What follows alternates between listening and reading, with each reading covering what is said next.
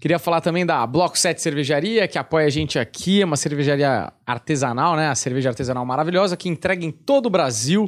Então dá uma olhada aí nesse cupom de desconto que tá na tela para você pedir a sua breja lá, que tem de todos os tipos. E também queria falar da comunidade da Hotmart aqui do Planeta Podcast, que tem dois, duas comunidades diferentes lá.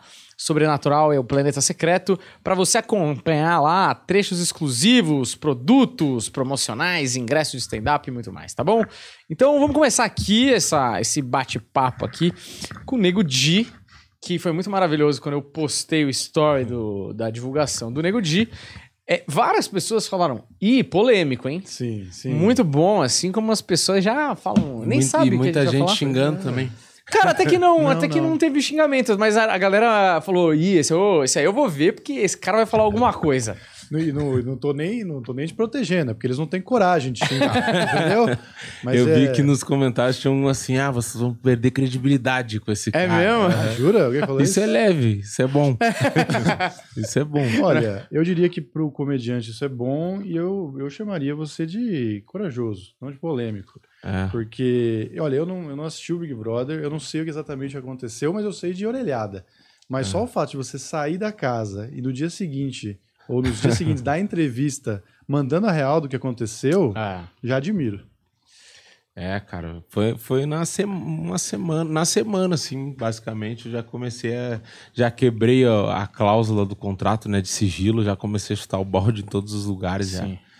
E vem fazendo isso até hoje, na real, né? Tem uma cláusula, até falei isso hoje mais cedo em outro podcast, tem uma cláusula que é de sigilo vitalício, tu não pode falar nunca na vida. Quebrei- Sério? é vitalício, quebrei em menos de uma semana a cláusula de sigilo. Mas você não pode falar, tipo, a parte de seleção, essas coisas? Não, tudo que eu falei, assim, umas paradas que eu falei de pré-confinamento Ah, e tá. tal, e as teorias que eu tinha sobre manipulação e etc. Tu não pode falar de nada do programa, na real, Caralho, né? que bizarro. E daí, tipo, eu falei, cara, não só dei entrevistas falando, como fiz um show só disso, entendeu? Caramba. Então, mais ou menos. Que é o assim. 98%. É, o 98%. Eu lancei lá no meu canal do YouTube e tal. E foi bem legal, assim, cara. Graças a Deus até agora não aconteceu nada, não tomei o processo ainda. Não tomou? Não, Mas acho que não. agora também não toma mais, Não, né? não. Eles me notificaram, cara. Na época, né, eu recebi uma notificação, tipo assim, ah, não fala mais nada. Hum. Se falar, a gente vai processar. Tipo assim, mas eu já tinha falado. É. Eu já, eu já tava até em Porto Alegre, já. Não, tá, beleza, parei. Agora tá na internet, tava- já, né? Já tinha ido, já tudo, já. Caralho, velho. Puta, mas eu acho um pouco de sacanagem, assim, porque o que eu. É, inclusive, isso é era um dos grandes medos. Se um dia me convidassem para um Big Brother, da, Big Brother da vida, a edição era uma das coisas que mais me Uhum. assustaria, né? Uhum. E é muito difícil, porque você não pode falar, sendo que tiraram totalmente de contexto a narrativa, pelo que Uhum. você estava contando no, no Flow, né? Sim. Eu acho que no Di também, eu vi da outra vez que você foi, os caras não mostraram basicamente nada positivo sobre. Não. Cara, o, o lance que eu, eu acho que assim, eu falo pra todo mundo, né? A gente vai meio que assimilando conforme o tempo vai passando, entendendo? Uhum. Quando eu saí, eu tinha uma teoria sobre o que aconteceu. Depois de uma semana eu tinha outra. Hoje, quase dois anos, né? Como passa rápido o bagulho.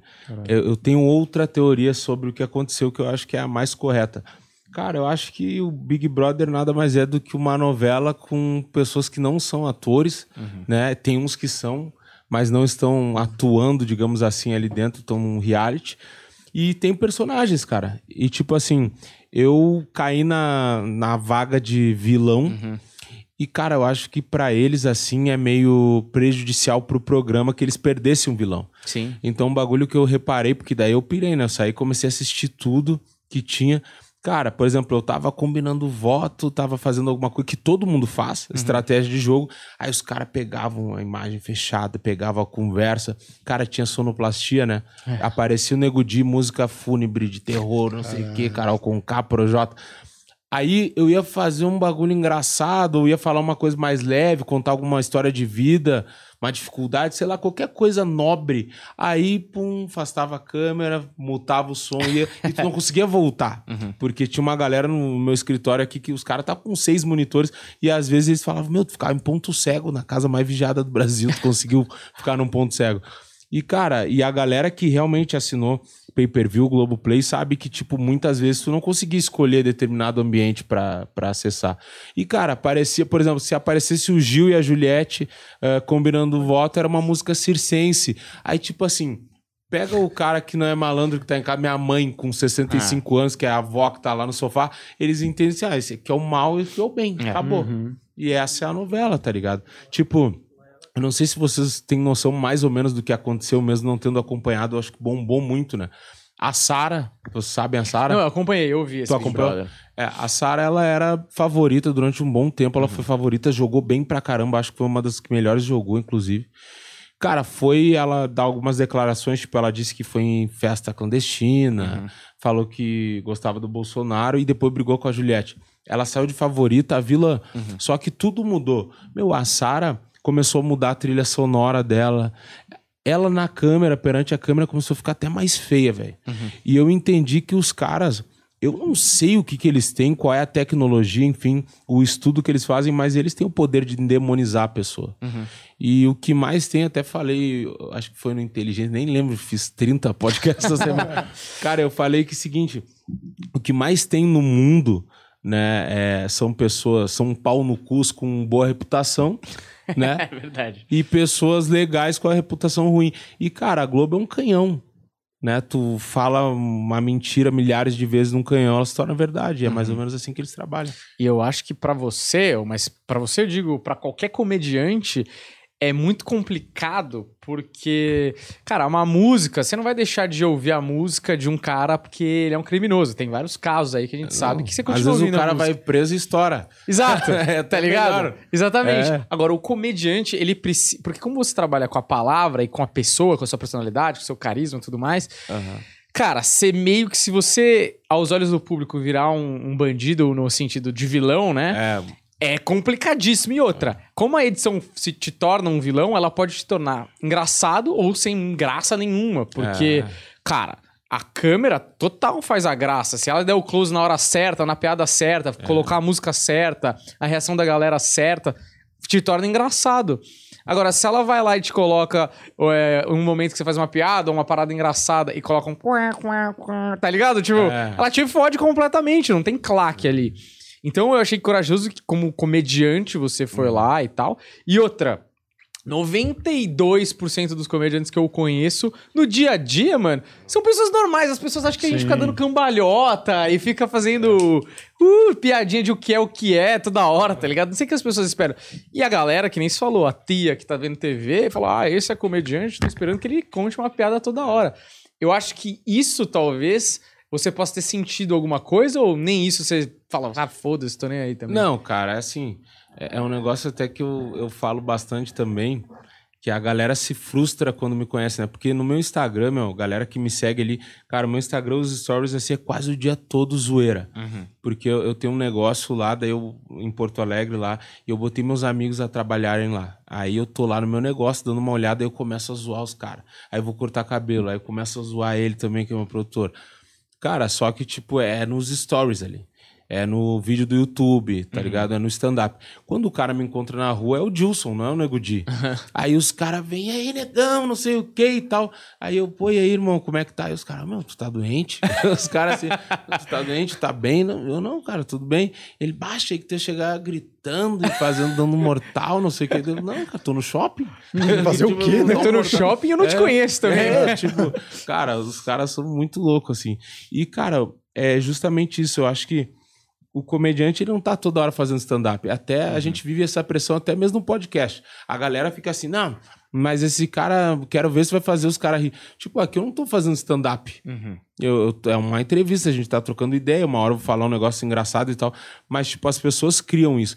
Agora, tu imagina conviver com um cara que tá o tempo todo fazendo isso. O cara nem aguenta. Ah. É, tu se torna chato, tá ligado? Exato. E, tipo, cara, eu, eu aumentaria esse teu percentual. E tu falou 92, cara, é quase o meu percentual que eu saí. 98% do- dos comediantes eu acho que são muito sérios, assim, muitos tímidos também, chatos. Eu sou um cara que eu sou sério, sou tímido e chato, Uhum. tá ligado? Porque, tipo, a vida do comediante, ainda mais o contemporâneo, assim, o cara vive trabalhando, né, meu? A internet te obriga a tá toda hora se reinventando. Então tá toda hora preocupado, velho. Toda hora, meu, tem que gerar um conteúdo ali, putz, tem um canal, tem um Instagram, tem não sei o quê. Fora a vida pessoal. Ah, tem meu filho, putz, tem lá um negócio. O cara não consegue estar o tempo todo de frescura, né? Então é mais ou menos isso. Só que eu também tinha noção que eu tava dentro de um lugar que era um palco, velho. Tipo, eu tinha a oportunidade de vender o meu peixe. Cara, eu fiz várias brincadeiras lá. Teve uma hora que é, esse vídeo até chegou em mim, só que ele não foi veiculado pela Globo, né? Eu tenho esse vídeo, que é um momento que eu conto um set do meu show lá no quarto do líder. Daí tá o Lucas, a Carol, uma galera, todo mundo ri. Cara, eu ficava imitando toda hora o Rodolfo, o sotaque dele, Lumena, não sei o quê. Cara, eu, eu ficava eh, tanto de fresco. Eu, eu era o que mais brincava, mesmo sendo sério. Chegou uma hora que o Projota teve uma conversa e a pouca comigo. Eles falaram, ah, cara, é, tira o pé um pouco, assim, bah, tá, tá demais, assim, sabe? Pegar no pé de todo mundo e tal. Eu, não, tá, beleza, vou ir mais tranquilo. Só que quando eu saí, eu vi o que, que tava, tipo, minha fama, como se eu não tivesse feito nenhuma piada. E eu fiquei assim, cara, como é que os caras conseguiram? Aí, por isso que tu vai tentando entender, tá ligado? Tu vai tentando desvendar, meu, o que, que aconteceu? E, cara, hoje eu sei que, tipo, bah, lá no Switch os caras ficavam controlando as câmeras remotamente, né? Então, tipo, tem uma edição real time, assim, tipo, tá acontecendo bagulho, a câmera sai. Eu ia, tipo, escovar os dentes na frente do espelho. De repente, dependendo do jeito que eu me posicionasse, eu enxergava os caras atrás. Aí os caras estavam com a câmera assim na minha cara. Aí às vezes acontecia um bagulho lá com o fio, começava a discutir com alguém. Aí tinha um trilho, tá ligado? Aí o cara, pum, a câmera fazia assim, ó. E tu via, via crachá, via silhueta das pessoas. Às vezes a gente tava deitado, escutava barulho. Tipo, deitado perto da parede, escutava barulho. Porta abrindo, fechando, nego almoçando, talher. Caralho. Loucura, velho. Caralho, que esquisita essa porra, A mano. casa é tipo um esqueleto, tá ligado? Tipo, a, ca- é a casa assim, retangular. E daí, tipo, eu acho que tem mais uma camada por fora. Sei. E os caras ficam ali, dentro da Sei. parede. É loucura. Porque não, é uma, é uma casa, é um estúdio, É um né? estu- é. Que os caras botam umas camas ali, né? foda-se. É, um estúdio que, tipo, é oco, assim, as paredes. Então, os caras ficam ali, velho. Os caras almoçam, os caras até dormem ali no meio da parede. Depois eu conheci um cara que era operador. Ele falou, não, cara, no meio da parede a gente bota colchão, almoça ali, vendo vocês. A gente dá risada com as resenhas. Tem coisa que a gente viu tua que ninguém viu. Tipo assim, é loucura, velho. Tá Cara, foda. você sente até, você falando do Projota vindo até você e falando, ah, dá uma segurada e tal. Eu sei que esse foi um Big Brother onde a galera é, até passou do limite no negócio de, de fiscalizar, do que podia falar, do que não podia falar. Acho que teve até uma situação com você, né? Que você falou assim, puta, eu também quero repensar as coisas e tal. Mas porque tinha a questão da Lumena lá, né? Que era o pessoal falando, ah, ela dita o que pode falar. Eu não assisti, eu tô falando de orelhada aqui. Mas eu imagino que pro comediante, esse é o ambiente mais hostil possível. Eu imagino que, tipo, tudo que você poderia ter planejado para fazer, você já dá um passo atrás a partir do momento que todo mundo que tá do seu lado vai. Você, você olha e eles vão virar o rosto para esse tipo de comportamento. Você acha que isso afetou também a escolha da narrativa? Cara, com certeza. Tipo assim, ó.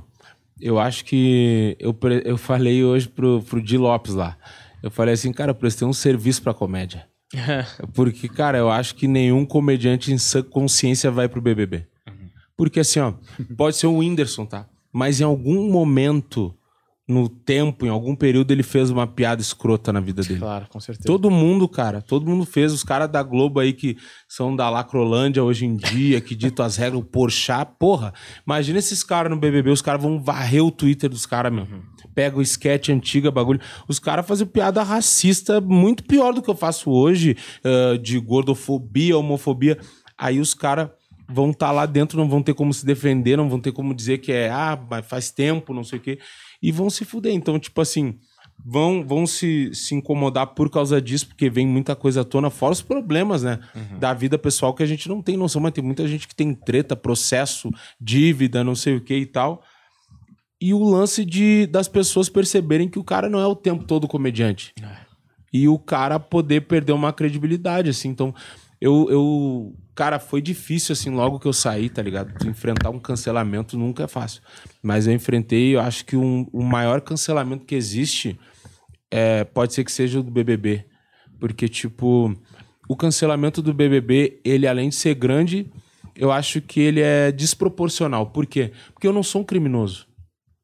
Se tu for ver, tipo, por- vamos dizer que, cara, tudo que eu tenha falado aqui é mentira, minha defesa toda é mentirosa. Meu, o que eu fiz de errado no BBB Pra merecer o cancelamento que eu tive?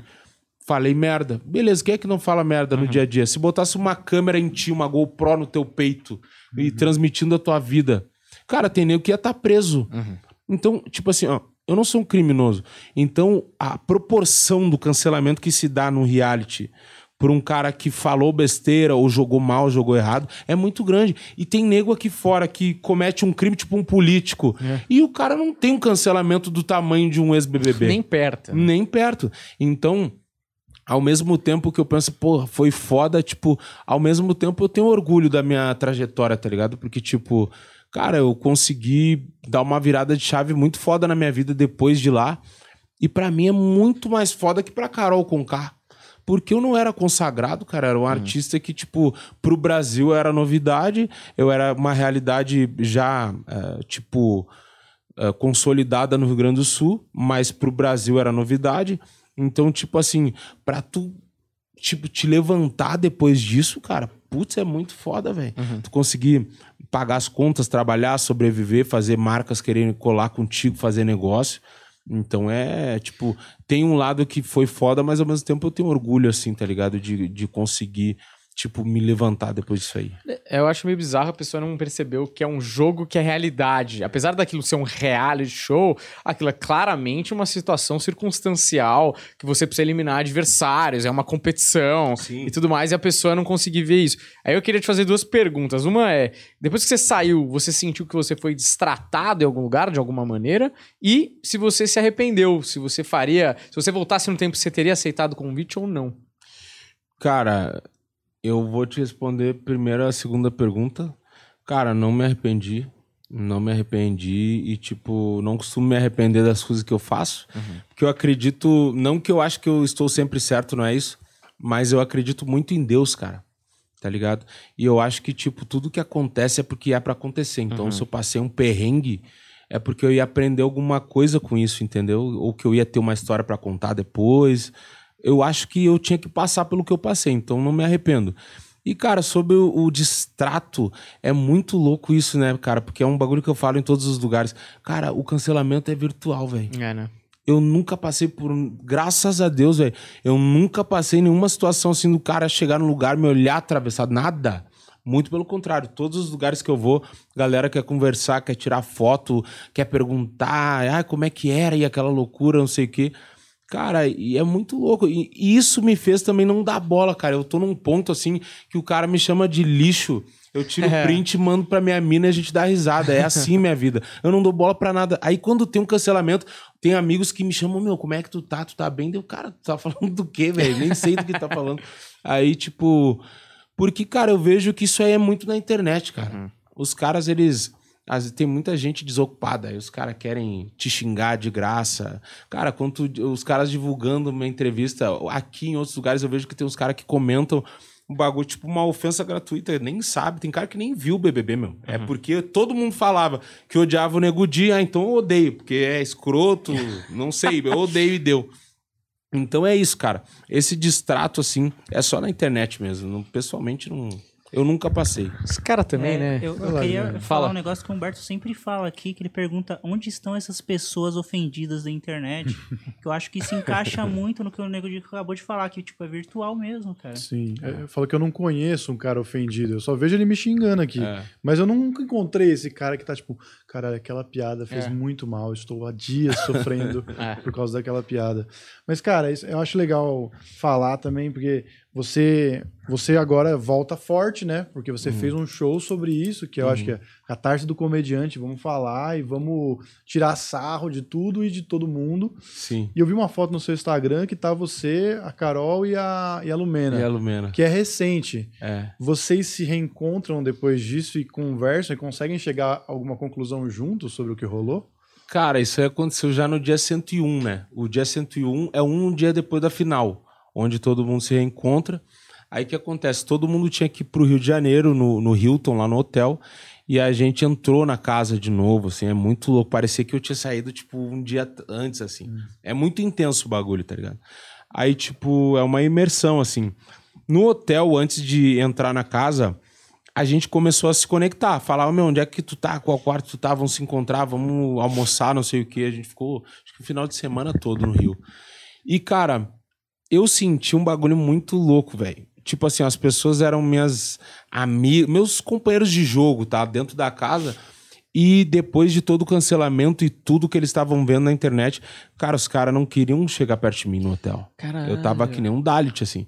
Tipo, tinha um grupo que a gente tinha que era manutenção externa, e o cara perguntava, meu, onde é que vocês estão? Os caras não falavam. Aí depois eu vi uma foto, assim, nos stories dos caras junto. Umas paradas assim. Aí, tipo, eu sou meio. Eu não dou bola pras paradas, eu desencano rápido. Assim, meu, vai tomar no cu, não vou ficar correndo atrás de ninguém. Cara, e tiveram pessoas que me surpreenderam, tipo, meu, Lumena, Carol, Ker, Vitube, ah, Sara, Rodolfo. ah, cara, essas pessoas foram que mais me surpreenderam. Caio, tipo assim, eles cagaram pro que os outros estavam falando, tá ligado? Nego Di, cadê tu? Vem aqui, vamos se encontrar. Meu, os caras saíram da casa, já me seguiram, me chamaram no Insta, pegaram meu WhatsApp, me falaram comigo no, no privado, tudo normal. Mas teve uma galera que fingiu que não me conhecia, tá ligado? E daí, tipo, a gente criou um grupo que era o- os cancelados, né? Daí ficou só eu, a Lumena e a Carol. A gente se fala ali direto, né? E daí, tipo assim, teve essa parada, esse, essa reflexão já aconteceu no dia 101, cara. Uma galera, a gente se reuniu num dos quartos e a gente tava conversando e tal. Cara, a galera, tipo assim, meu, que loucura que foi. Tipo assim, meu, cara, gente- todos nós a gente chegou à conclusão que as pessoas assistiram um bagulho completamente aleatório, nada a ver com o que a gente viveu lá, tá ligado? Aham. Tipo, a parada que teve do Lucas, meu, é que os caras são políticos. Eu não, se tem um bagulho que eu não sou é político, pai. Eu não, se eu não gosto, não gosto, não chego perto, não falo, não volto atrás, não peço desculpa por bagulho que eu não fiz. Eu sou assim, cara. Que nem Todo mundo saiu, aí viu que a Juliette tava estourada. Aí os cara, eu vi os caras que falavam mal da Juliette comigo, pedindo desculpa pra Juliette, dizendo: ah, não, eu errei muito contigo, te fiz sofrer, sendo que a Juliette era chata pra caramba e tal. Então, tipo assim, ó. Beleza, eles têm, eles podem fazer o jogo que eles querem, viver da maneira que eles gostam de viver, se posicionar de acordo com isso, mas eu não vou ser assim, porque eu não consigo, cara. Tipo, eu não acho que, que faça sentido agora eu me aproximar da Juliette, porque lá dentro eu não, não me aproximei. Aí, tipo, porra, eu acho que eu vou estar sendo, tipo, oportunista, vou querer me aproximar dela porque ela tá rica, porque ela tá estourada. Não, meu. Eu sei o que eu vivi e eu vou ser coerente com aquilo. Não desejo o mal dela, mas eu também não vou me aproximar. E a gente falava muito disso, tá ligado? Porque ele- eles, os que gostam de mim, assim, eles me cobram muito isso. Velho, o jogo continua aqui fora. Tem que ser persona, senão tu vai te incomodar muito, não sei o quê. E eu falo, cara, eu não consigo, cara. Eu não consigo. Eles também sabem. Eu não vou citar nomes de todos, mas, cara, todo mundo sabe o que a gente viveu lá. Todo mundo sabe que o Lucas não era vítima, que ele enchia a paciência até umas horas lá do- da galera. Todo mundo sabe que a Juliette também enchia a paciência. Todo mundo sabe de tudo. Só que quando a gente sai e vê como tá a atmosfera, cara, é 99% decidiu, tipo assim, meu, vou ir pra cá pra não perder. E eu decidi, não, vou seguir aqui, meu. Porque eu sou coerente com a minha verdade, com o bagulho que eu vivi. E foda-se dinheiro, foda-se o que os outros vão pensar. Eu sei o que eu vivi. E já era. Eu sou assim na vida, pai. Não, e eu acho que você tem uma ferramenta muito boa, assim, por outro lado, que é exatamente, você pegou tudo aquilo, que eu acho até muito bom o nome do seu solo, porque é exatamente isso que a gente faz. Beleza, 98% de rejeição lá, que os caras Ah. falam que eu acho tão bizarro essa, essa palavra, né? Porque não é bem Sim. isso. E você vai lá e faz humor da parada. Então, eu acho que isso é uma puta ferramenta. Eu olho pra tua imagem lá fora, assim, nesse sentido, e falo, mano, o Nego Di, eu não sou amigo dele, não conheço, mas ele parece, ou aparenta pelo menos, ter tirado de letra o cancelamento, porque ele vai lá, bota a cara de novo, fala mais um, um negócio ali na- que ele acha e foda-se e tudo mais. Eu olho, por exemplo, pra Carol Conká e pra Lumena, e eu sinto que elas não têm essa ferramenta do humor. Então eu sinto que elas ficam meio vendidas numa situação meio tipo. pô, e aí, como é que foi lá a tua Tem história? que ser político. E aí ela, ela fala, putz, realmente foi um momento difícil. Errei, eu não tava bem. Bababá. E É. aí eu, como telespectador, eu fico, porra. Aí eu, eu fico, né, tá, tá me enganando agora? Ou lá no negócio ela foi o que ela quis ser? E, aí eu Onde fico... que tá o personagem? Exato, quem É que é essa pessoa? Vira, um, vira um- É. uma pessoa de gás, assim, sabe? Cara, eu vou fazer o advogado do diabo. É, eu gosto muito delas, tá? E eu Uhum. entendi que é, é foda pra elas. mano. Claro, claro. É foda pra elas, então, tipo assim, eu, pra mim, não cabe esse, esse jogo e elas sabem disso, entendeu? Sim. Então eu não envolvo elas nas minhas polêmicas, nas minhas paradas. E eu respeito o que elas fazem porque elas precisam trabalhar. Eu optei por me tornar um empresário, tá ligado? Por isso que, tipo assim, meu, se nenhuma marca quiser me, patrocinar, é óbvio que eu gostaria, porque quanto mais dinheiro, melhor. Mas eu tenho o meu negócio justamente pra eu ter liberdade pra falar o que eu acho e pra ser do jeito que eu sou, entendeu? Então, tipo assim, ó, eu respeito o que elas fazem porque elas precisam estar em eventos, precisam estar em conexão com marcas, precisam ter um programa na TV. Cara, não é o meu foco. Meu foco é a comédia, a liberdade. Sou antipoliticamente correto, tá ligado? E, e eu quero ser eu mesmo, eu não quero me vender, porque eu acho que é, é uma, é uma virada de, de chave muito brusca. Tu sair da casa um dia, no outro dia tu tá na Ana Maria. Realmente errei, me desculpa. Você não nem sei o quê." sabia que tinha errado, Não, né? tu não dá nem tempo velho. Sai de noite, ó, tu sai à noite, bagulho quase meia-noite. Aí tu vai pro G-Show, vai pro Multishow, aí não dorme porque a cabeça tá a mil. Seis horas da manhã tu tá deslocando pro Projac. Quando que tu entendeu que tu errou? E onde errou e por É. quê? Então, é um negócio artificial tu pedir essa desculpa. Cara, o, o Projota foi um cara que assim, ó, no G-Show já tava pedindo desculpa já. É. Aí eu fiquei, porra, é bunda mole, cara. Isso é coisa de cu de cachorro, velho. O cara vai pedir desculpa. Que nem teve uma treta lá que, que deu, não sei se tu lembra, mas tu acompanhou que ele queria pegar uma faca na cozinha, que o- no dia que o Lucas foi embora. Ah, sim. Cara, ele passou pelo Lucas e o Lucas, tipo, deu a entender que tava, tipo, ameaçando a família do cara na rua, que ia sair. Ah, vamos ver lá fora, algum bagulho assim. Aí ele ficou puto, pediu pra querer sair também, o Projota, não, porque eu tô preocupado com a minha família, porque eu também conheço os caras, porque eu sou da quebrada de São Paulo, não sei o que e tal, tal, tal. Aí o cara sai e daí pede desculpa pro cara. O que eu penso assim, cara, o cara que deu a entender que tá ameaçando qualquer pessoa da minha família, nem por um cacete que eu vou pedir desculpa pra esse cara. Nem por um caralho, velho. Então, tipo assim, ó, mostra que o cara é, cara, é fraqueza, não é só se vender, tá ligado? É muito bunda mole. É um bagulho que eu falo em todos os lugares, o Projota pra mim foi o cara que mais se prejudicou, tá ligado? Porque tipo, ele era um artista muito consagrado, muito grande, velho. E eu acho que ele não precisava do BBB, tá ligado? E, tipo, como tem a parada do conceito do segmento dele, rap, cara, ele se queimou demais, cara. Porque, tipo, na música dele ele falava uma parada que ele era moleque de vila, quebrada, e fez amizade com a fome, não sei o quê, comeu pão que o diabo amassou. Pô, o cara não comia porra nenhuma, cara. O cara não gostava. Ele, ele resumiu a carreira dele num prato de estrogonofe. Porque ele não comia estrogonofe, cara. Cara, como é que o cara diz que fez amizade com a fome e não come estrogonofe, cara? Não, cara, tu não tem noção. A gente, quando ia fazer comida, cada dia um fazia, né? Não, tinha que fazer a comida pra casa e uma panelinha do Projota. Aí, ele fala, não, queijo eu não como. Por que que não gosta de queijo, caralho?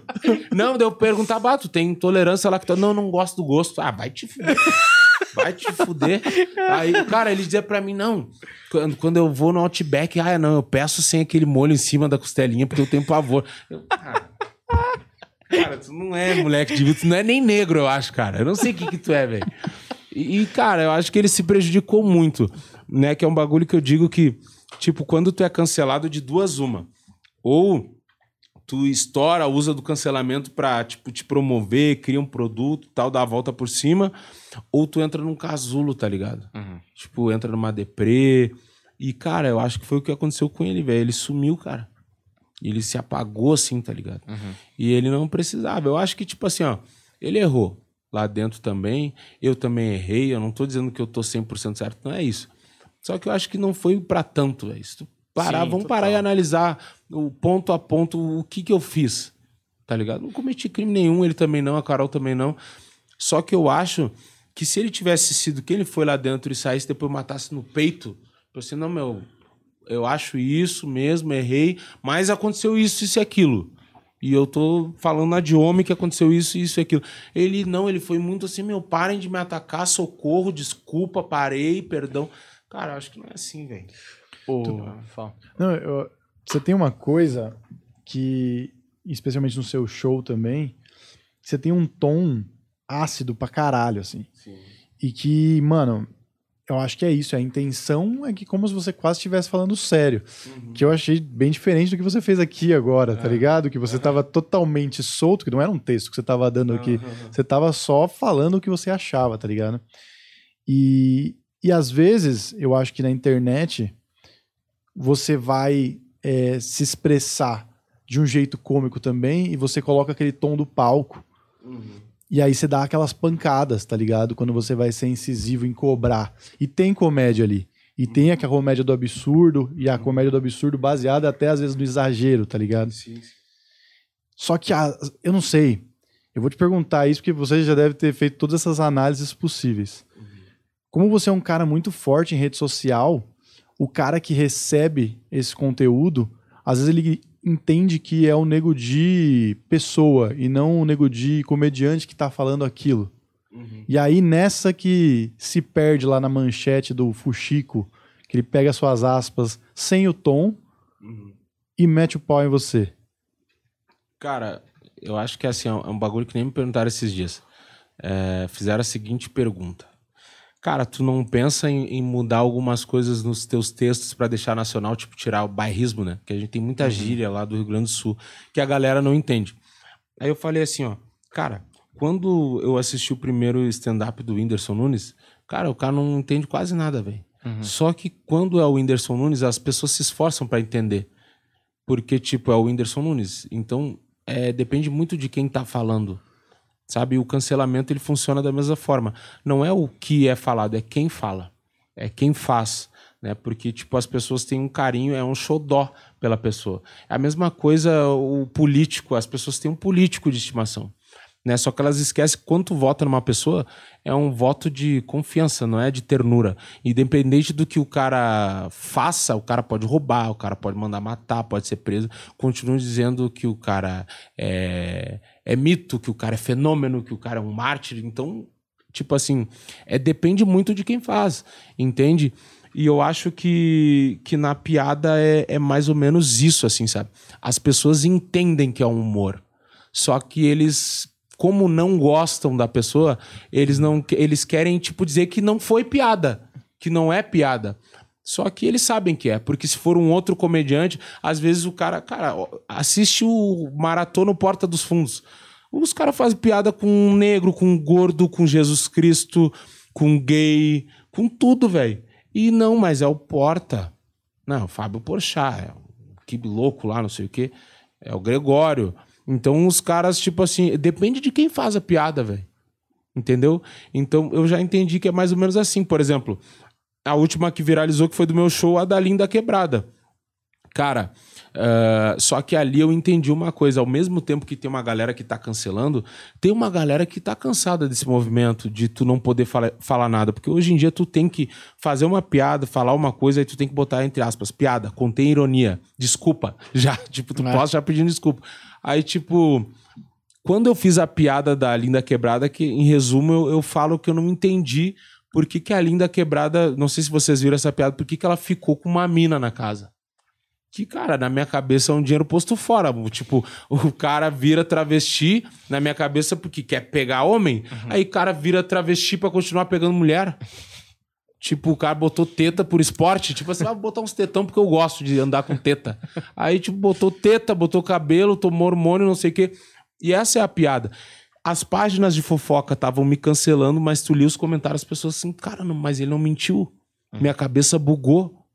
Entendeu? E é mais ou menos isso, cara. Porque, tipo, as pessoas hoje em dia, elas estão tão apavoradas com cancelamento que elas têm medo de não saber, de não entender, de ter dúvida, de perguntar com medo de ser cancelado. Mas eu fiquei com dúvida, cara. Eu não entendi. Eu É. nunca tinha visto um travesti ficando com uma mulher. E precisam me explicar por que, que ela fez isso. Porque eu nunca tinha visto. Aí depois os caras, eu fui entender que existe, tipo, a identificação de gênero e orientação sexual. São duas coisas diferentes. Mas eu não tenho obrigação de saber isso, cara. E você Ah, nem tava fazendo julgamento de valor, né? Não, eu Você não tava fiz- falando se era bom ou se era Eu ruim. comentei uma coisa que me bugou o cérebro.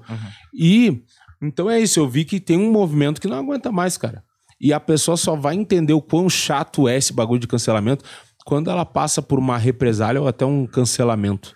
E daí tu começa a entender, cara, tá chato, velho. A Juliette é um exemplo, a gente fala muito dela, né? Cara, a Juliette, ela virou refém desse posicionamento dela. Porque, tipo, ela é tão politicamente correta que, cara, qualquer coisinha que ela falar, assim, é, é muito mais foda.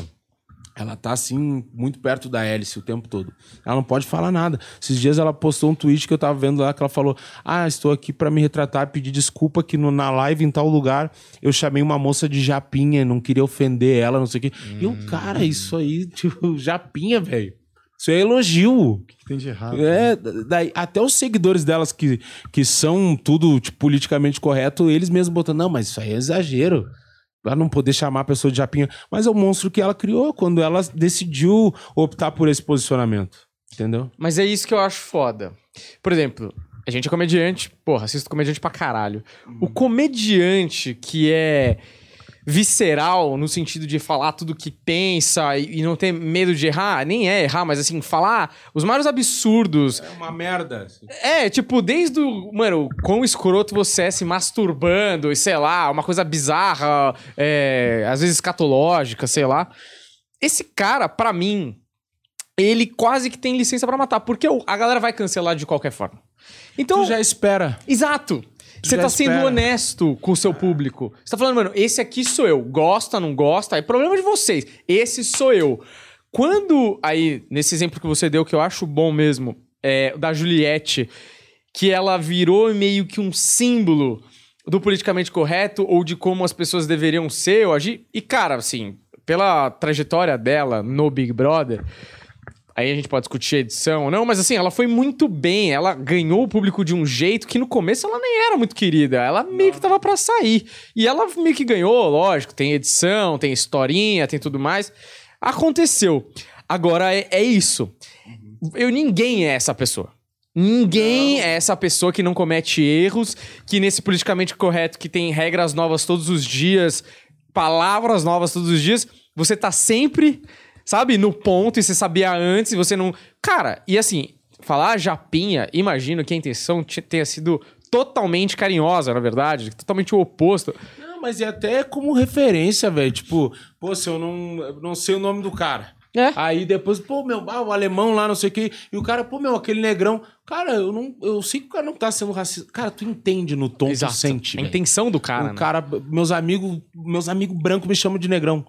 Pra caralho, assim, ô negão, não sei o que, eu atendo. Tá ligado? Até a gente se arriando, ah, e aí, negão sem vergonha, não sei o que, brincando. Cara, é, é o carinho do cara. Agora é diferente que tu quer, ô negão. Isso é diferente.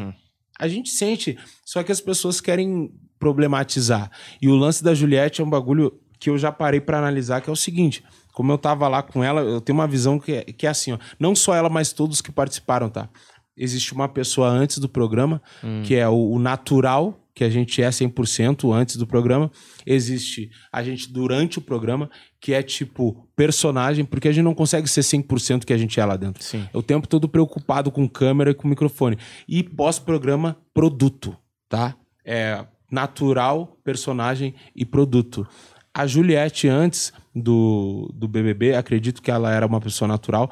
Não tem nada a ver com aquela Juliette do BBB, porque eu acho que ela foi muito bem instruída, tá? Ela fez uma jornada perfeita do herói lá dentro. E a gente viu depois que saíram fotos e lugares que ela tava. O jeito de se vestir não era aquele jeito que ela se vestia no BBB.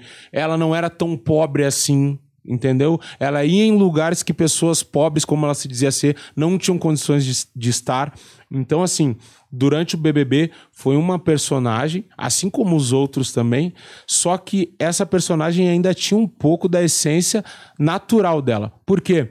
Ela riu de piada escrota que eu fiz lá dentro. Ela riu daquela piada do o Rodolfo fez com o cabelo do João, ela tava junto rindo.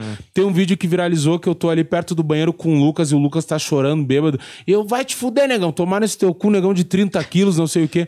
E, cara, e ela tá se matando de rir no vídeo, postei até no meu Insta, eh, direto eu posto de TBT. Só que quando sai, ela não pode rir mais disso.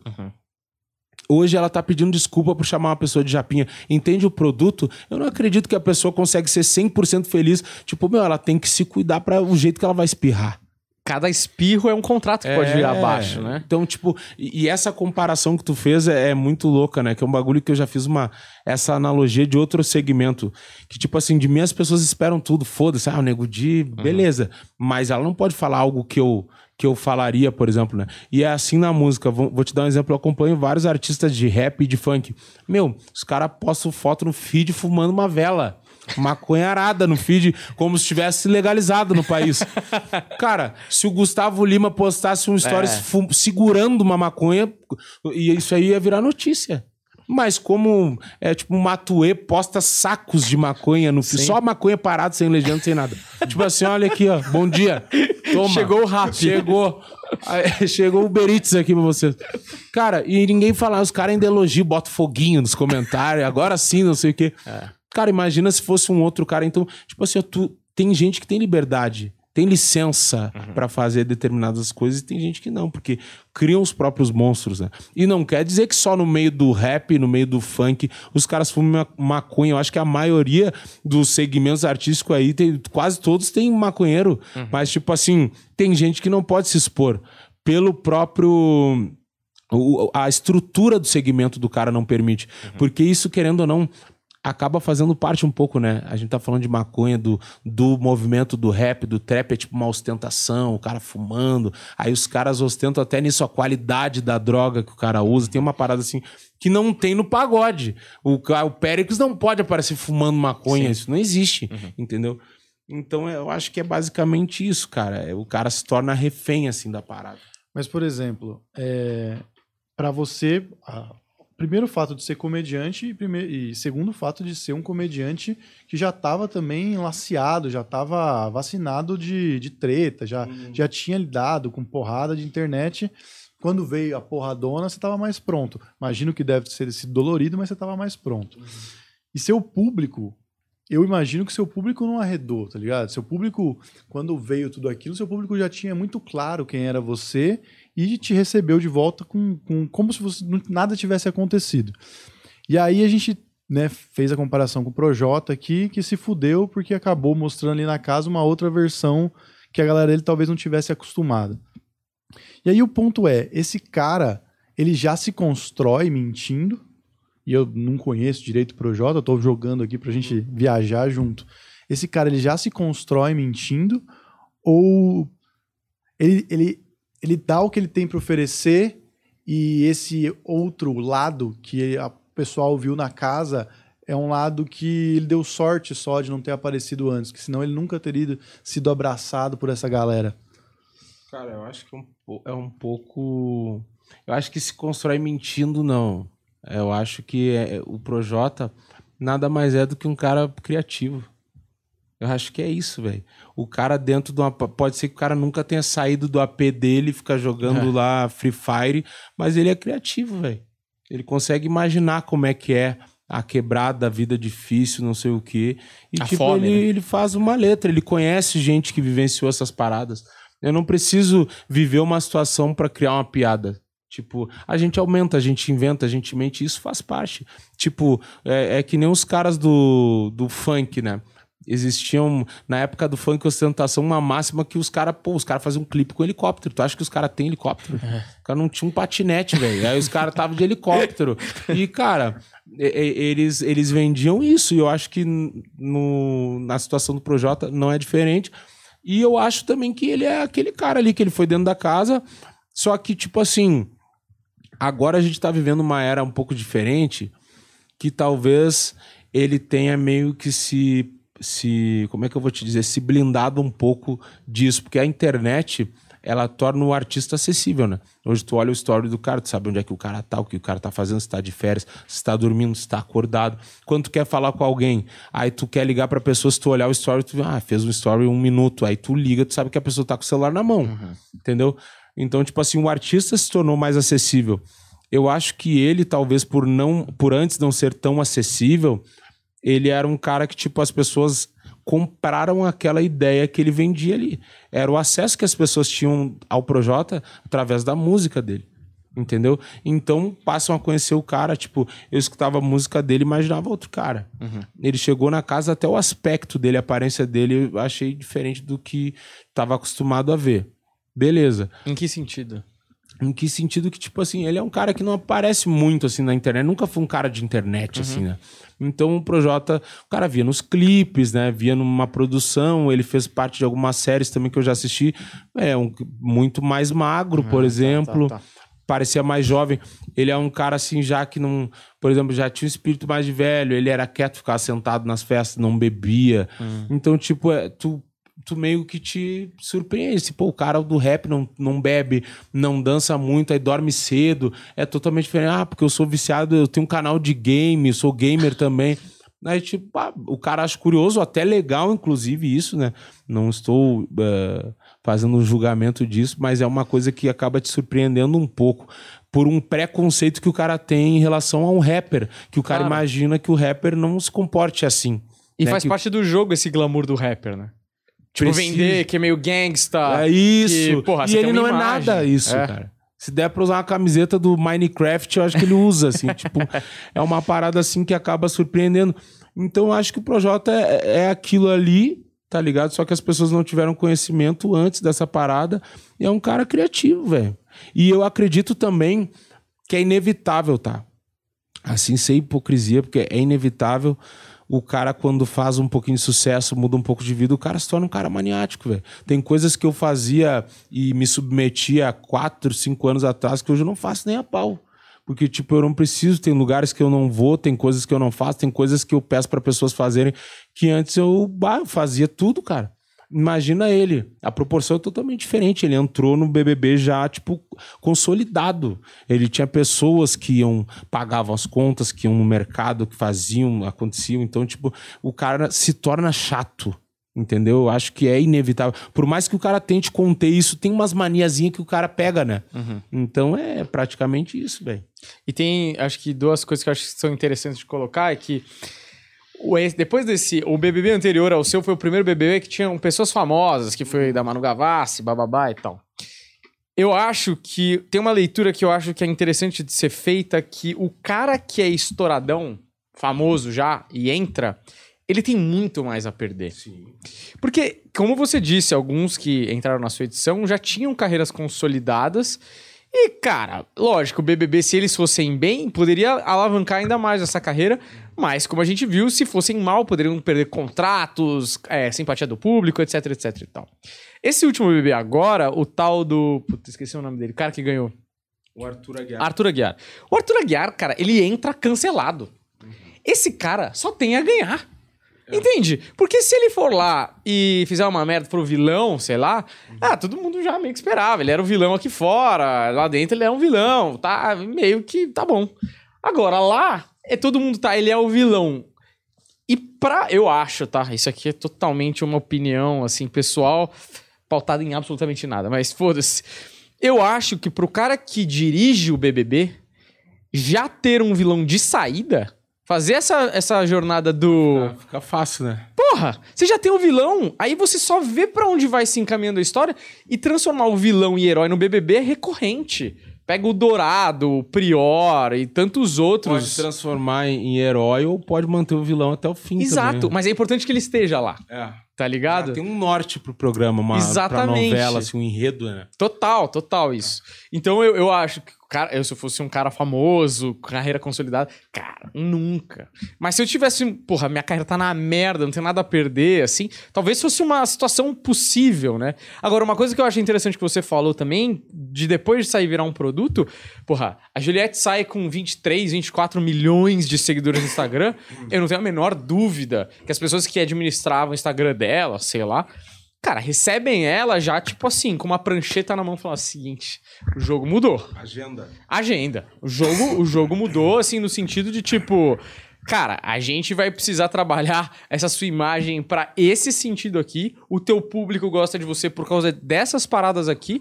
Então, vamos pra lá, porque isso aqui agrada as marcas. Pô, não tem nada melhor que uma marca que gosta, que a pessoa que é politicamente correta, ama, ela usava um batom lá, esgotava na loja aqui. Porra, essa pessoa é perfeita. Foda-se, paga, joga um caminhão de dinheiro nela.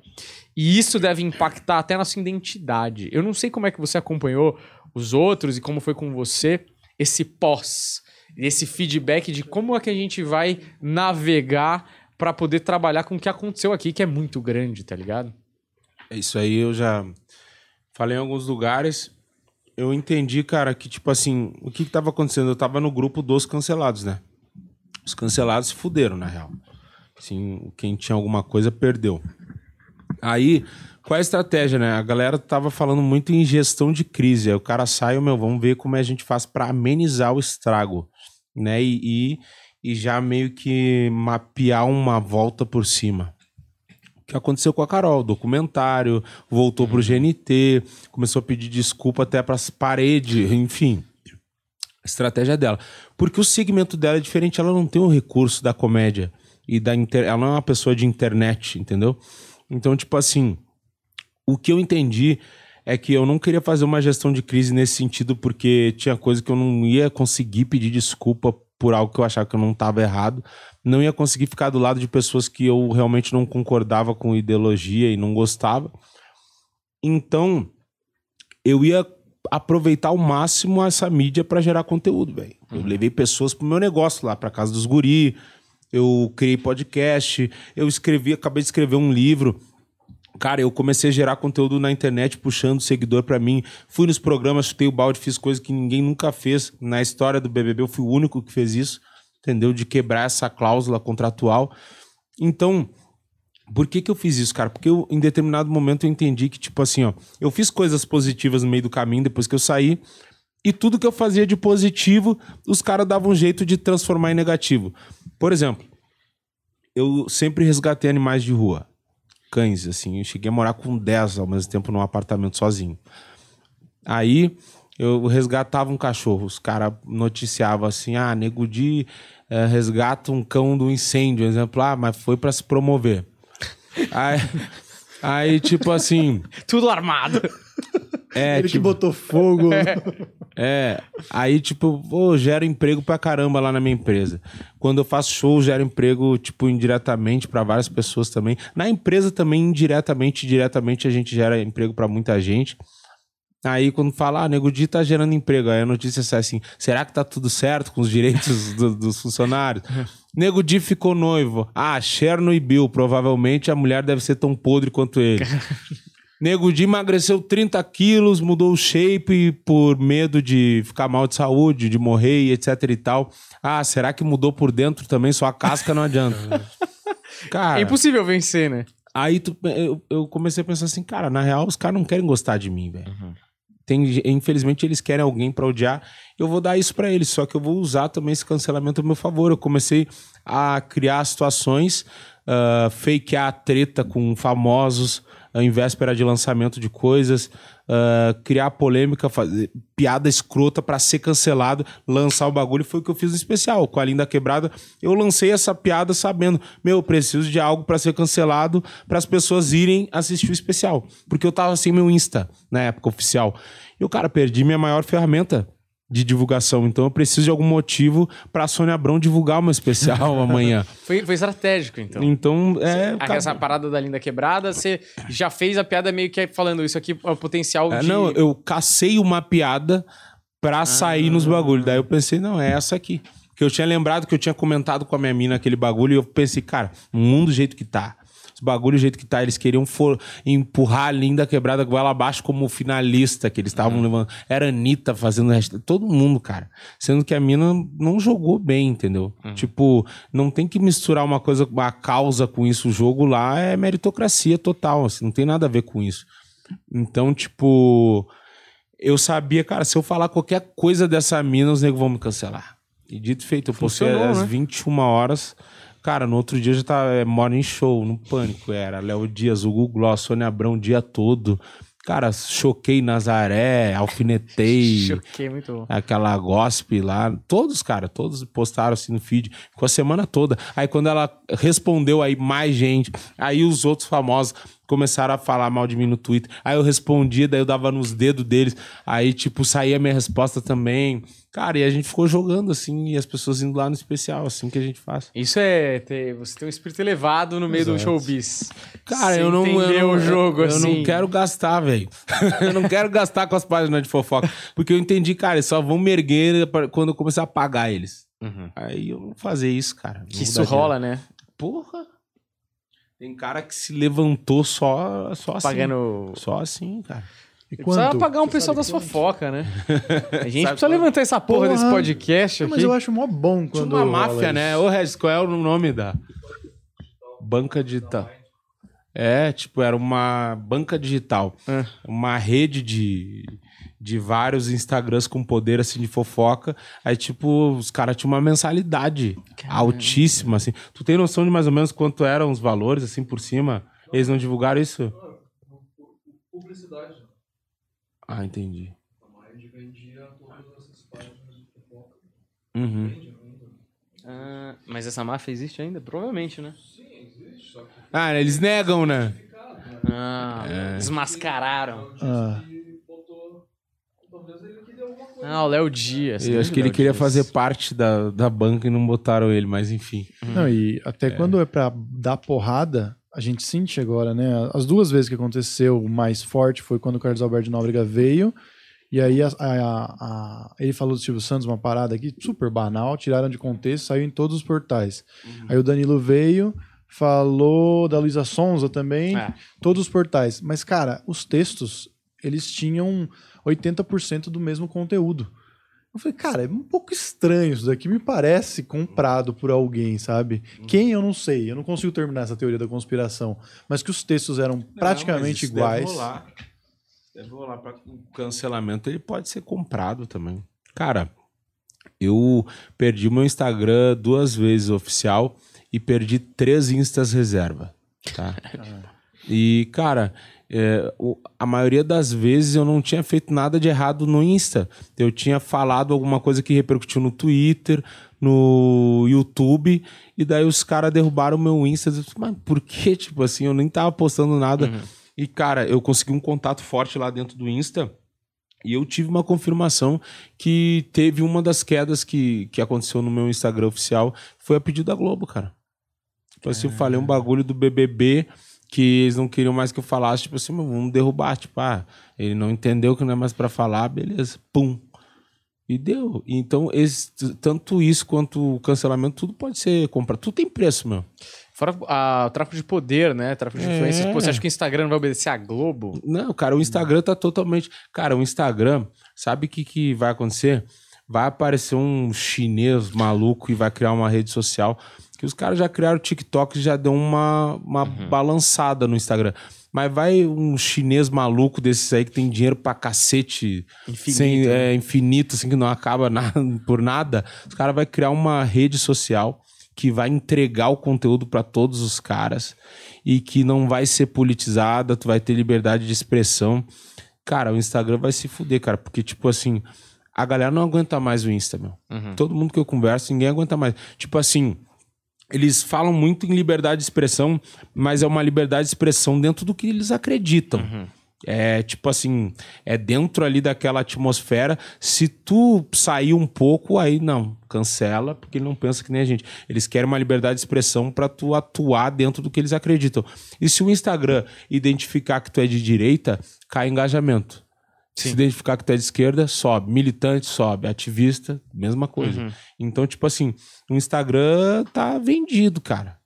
Sim, é- Total, assim, tipo, não tem democracia no Instagram. É, parece que tem uma, uma brisa dessas esquerdomarcas que a gente sempre fala, né?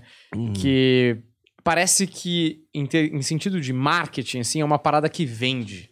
A Sim. galera, as empresas, as pessoas acham que as empresas são boazinhas e aí você compra nelas porque elas são boazinhas. Na verdade, as empresas descobrem um jeito de vender mais e aí elas fazem isso, tá Cara, ligado? olha as propagandas da TV. Quase todas as propagandas é propaganda de concessionária, loja de roupa, restaurante. Tu vai enxergar uma pessoa branca, uma criança negra, uma mulher negra de cabelo black power, um gay, um trans em todas as propagandas. E não é porque essas marcas agora decidiram que não são mais racistas nem preconceituosas, porque elas querem vender para aquele público ali, cara.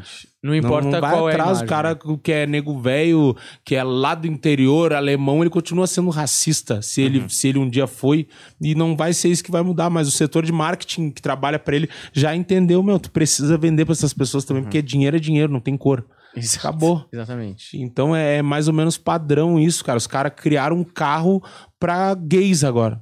O Polo. Velho, tipo, é, é um carro declarado pra gays, sabe por quê? Porque, tipo, o cara que é hétero, ele vai ficar constrangido em comprar um Polo agora. Porque o cara viu no Polo, os negros já vão olhar assim: tu gosta do troço, né? Tu gosta, né? E é isso, cara. Os caras já, já entenderam como funciona a parada. Tem um Pô. padrão. Eles criaram um carro para gays. é muito boa essa frase. É, eles criaram, criaram o polo. Tipo, cara, é muito. Já viram a propaganda do polo, né? Sim, sim, sim. Cara, é uma loucura. É. É. é uma forçação. Eu tenho amigos gays que estão falando, "Não, isso aqui tá demais. Ninguém é tão gay assim. tipo, a gente não fica assim por cima do, do capô do carro se esfregando na rua. Não tem porquê. Tipo, tem o carro, vamos pra dentro então, pelo menos, né?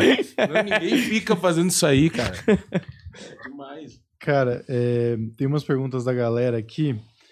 Eu, inclusive, só um comentário, né? Eu tava fuçando o seu Instagram lá. Você Uhum. tem um projeto musical, e o Tiaguinho mandou uma até uma mensagem pra tu lá. Eu acho assim, é, esse negócio realmente, né? Tem uma galera que que se se se baseia no que no que essa beautiful people quer ouvir e vai pra esse lado, e tem uma galera que, mano, é só de verdade mesmo, Tô né? mexendo aqui, mas eu tô prestando atenção. Eu tô na live ao mesmo tempo. Ah. junto aqui. Ah, tá. eu gosto de assistir. Eu. Cara, Fala, desculpa. é, esse negócio do, do Thiaguinho que tu falou é muito louco, né? Eu sou muito, muito, muito, muito fã do Thiaguinho, né? Desde sempre, assim. Desde que ele surgiu aí, eu sou fã. E eu acho que a coisa mais legal que aconteceu na minha vida, assim, artística, não foi nem a grana, nem a exposição, nem nada. Foi o lance de poder chegar perto dos ídolos, assim, sabe? Tipo, a galera que eu sempre fui fã, os caras me seguindo. E, cara, pra minha surpresa, né? Depois que eu vi que tava cancelado, eu pensei, putz, agora fudeu, né? Esses caras tudo vão deixar de me seguir, porque já me seguiam antes. E eu vi, cara, tipo, os caras. É, maioria, assim, 99,99% continuou ali, meu, mandando força pra mim sair da casa. O Thiaguinho mandou mensagem, Ferrugem, falei com uma galera, assim, tipo Bruno Sorriso, os caras que eu sou fã do pagode, jogadores, os caras tão ali, velho. E daí, tipo, quando eu faço algum negócio relevante, os caras vão lá, comentam, me dão força, tá ligado? E esse bagulho da música é a mesma coisa, assim. E eu acho que tem até uma, uma importância, porque ele- eles sabem a relevância que eles têm pras pessoas, assim, sabe? A diferença que faz, pô, tu ter um comentário que pra ele é só um comentário, ele comentar, pô, negão, voa, parabéns, não sei o quê. Eles sabem que só isso já faz uma diferença. Rodriguinho, que é muito meu parceiro também. Cara, os caras continuaram ali, meu. Continuam achando graça dos meus bagulho. Eles sabem como funciona o game mais do que ninguém, né, meu? Total. Então eles não, não se vendem pra essa parada, não se metem, não tomam partido, mas também não se vendem pra parada, tá ligado? É, sabe que a pessoa é a pessoa, que aconteceu lá é aconteceu lá. Eu tenho uma pergunta de um amigo meu que ele queria fazer pro Nego Di, que ele é de Porto Alegre, torcedor do Colorado. E aí eu vou colocar aqui no estranho que ele vai me chamar de Leopardinho, mas. Ô, Leopardinho, vai entrevistar o Nego Di, né? Bem baixo, perguntar pra ele da polêmica recente do Tyson, que acho que ele chamou o Tyson de mercenário no Twitter ou no Instagram. E o Tyson respondeu ameaçando ele, alguma coisa assim. Não. Se puder entrar nessa seara, eu te agradeço. Vocês acompanham futebol ou não? Porra, acompanho. Acompanha... Sabe o que, que você sabe o que aconteceu no Inter lá? Porra, eu não sei exatamente desse caso do Tyson, mas se você puder elucidar, seria melhor. Cara, tava atrasado, parece que três meses de direito de imagem, né, dos jogadores. E daí estavam dizendo que o. Saiu uma notícia dizendo que o Tyson organizou um motim, tipo, dizendo pros jogadores não irem mais treinar. E eles já vinham se arrastando nos jogos, assim, perdendo pra qualquer time. Aí tava uma teoria que, tipo, os caras estão entregando e não querem treinar agora por causa do direito de imagem. Aí os caras estavam falando, beleza, o clube, a máxima é que é o seguinte, o clube tá errado, né, em não pagar os caras. Porém, não é o salário, primeira coisa, não é o salário. E segunda, pô, o cara como líder do time, velho, fazer isso, ele não tá morrendo de fome, tá Uhum. ligado? Tipo, o cara tá milionário. O, eu- meu, o Tyson tá um ano sendo sustentado pelo Inter e não fez porra nenhuma, cara. Então, tipo assim, cara, eu não espero isso de um D'Alessandro, de um finado Fernandão. Eh, Líder não faz isso. Ele poderia resolver de outra forma, expor a situação, até mesmo na imprensa. Cara, a gente tá passando por essa situação, mas eu continuo porque eu tô jogando pelo time, pelo torcedor. Mas não, o cara quer organizar motim, velho. Aí eu, eu, eu comecei no Twitter, eu comecei a falar, não, beleza, ele tá querendo cobrar direito de imagem, a gente tem que cobrar o- a devolução desse dinheiro, o cashback desse um ano que ele ficou aí sendo sustentado sem fazer bosta nenhuma, porque não fez merda nenhuma, cara. Inclusive, eu digo mais, o Tyson saiu do Inter quando ele foi pra Europa, ele saiu e já não jogava bosta nenhuma no Inter. Aí os caras falavam pra mim, não, mas ele ganhou tudo, ganhou um cacete, ele tava junto com os caras, ele não ganhou nada, cara, ele tava junto com os caras, já tava mal. Aí tem um negócio, né, que os caras se apegam muito na, na relação com o time. Como ele foi revelado no Internacional, ficou um tempo fora, aí lá fora jogou bem pra caramba, mas envelheceu, aí as pessoas têm, ah, agora volta, volta. Só que é, é sempre, se repete a história. O cara volta e não joga bosta nenhuma. Ele volta, volta mais caro, volta mais velho, mais maniático. Só o bagaço. Só o bagaço, aí ele vem. Aí, pô, a gente tá falando de Rio Grande do Sul. não sei se é o caso do Tyson, acho que não, porque ele é casado, não é pra ser. Mas a maioria dos caras voltam e se perdem por causa das minas lá. Porque, cara, lá no Rio Grande do Sul não tem muitos artistas relevantes. São só dois clubes. Então os caras da dupla são reis lá. Então, tipo, os caras comem todo mundo, pegam doença, era pandemia, os caras estavam em festa clandestina. Eu sei porque eu conheço os caras que vendem narguile lá e os caras de conveniência, 24 horas, os caras vendiam uh, jack de mel, jack de maçã verde pros jogadores. Aí no outro dia eles estavam tudo com Covid, aí caía a culpa em quem? Nos roupeiros, no massagista. Então, os caras são sem vergonha, cara. puta. É, ah, o roupeiro lá do Inter passou Covid pros caras. 60 Aí Os caras comendo todo mundo lá. Então, tipo assim, o lance do Tyson foi que eu, eu peguei e todo mundo começou a me cobrar. Não, tem que xingar esse vagabundo, não sei o quê. Aí eu, eu sempre critico os jogadores quando o Inter faz fiasco, né? E daí, às vezes, quando é demais, assim, eu vou pra frente do Beira Rio e faço um vídeo com um megafone e um facão na frente do Beira Rio. Aí eu fui lá na frente do estádio e comecei a gritar Tyson xingar ele: vagabundo, mercenário, sem vergonha. Eu quero ver tu não treinar, não sei o que, tu vai ter que sair por debaixo das gramas, que nós vamos te pegar. Aí, cara, o vídeo viralizou lá e tal. Aí ele tinha, ele se pronunciou dizendo que a mídia tinha distorcido, que ele não tinha feito motim. Mas, cara, tu, o vídeo ele não consegue olhar pra câmera, né? Tipo, tu tá vendo que, que o cara tá simulando ali. Aí no outro dia, no fim, voltaram a treinar. Aí depois ganharam. Aí os caras tudo começaram a me agradecer. Obrigado, nego de Tem que ir lá uma vez por semana, nego, pra dar um calor neles.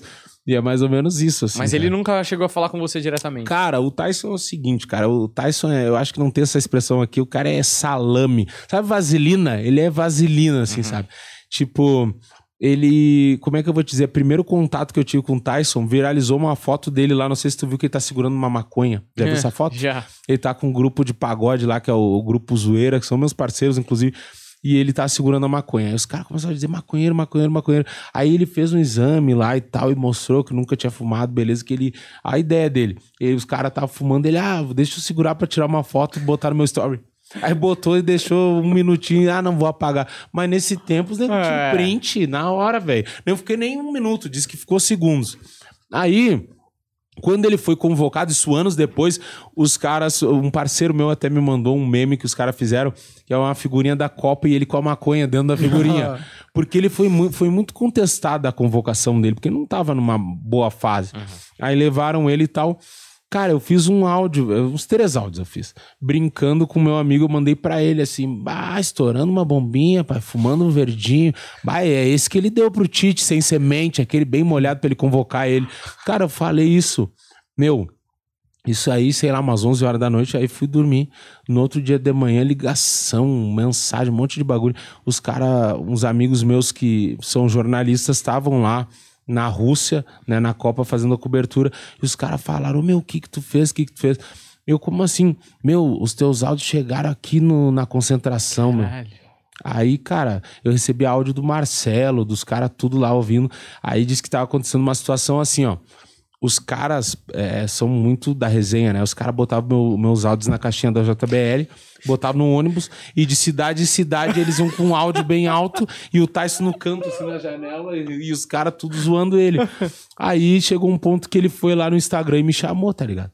Tipo, pra tirar satisfação, assim, me mandou um texto. Ah, porque eu, cuidado com os teus áudios que já chegaram até, até em mim, não sei o quê. Porque eu sempre torci por ti, sempre te respeitei e tal. Mas nunca me seguiu, nunca compartilhou porra nenhuma.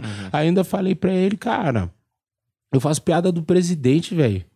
É piada. não- eu- e outra, eu não tinha feito pra viralizar, eu mandei pro meu amigo, daí ele largou no grupo aí, cara, foi, na, foi parar na Rússia o bagulho.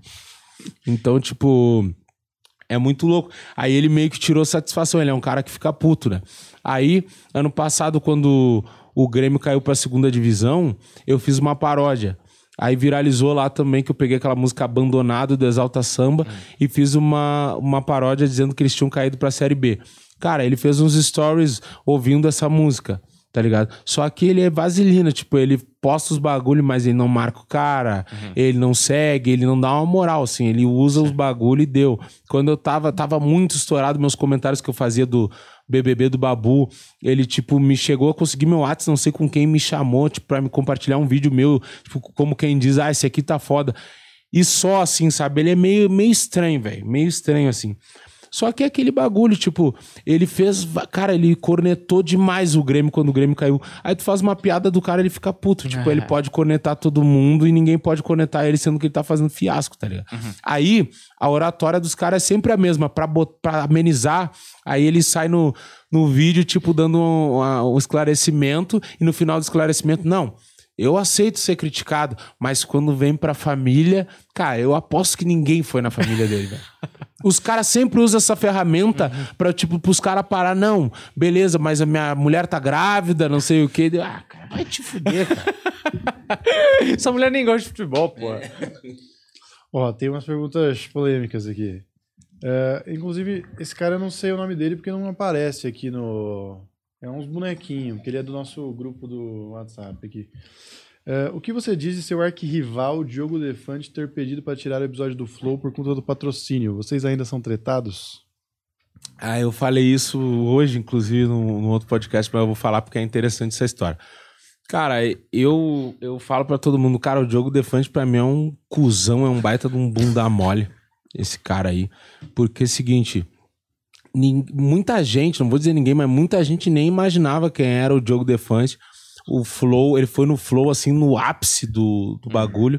Aí os caras se fuderam, ele quis tirar, tipo, cara, o Diogo Defante pedir pra tirar o, o episódio dele não muda porra nenhuma, cara.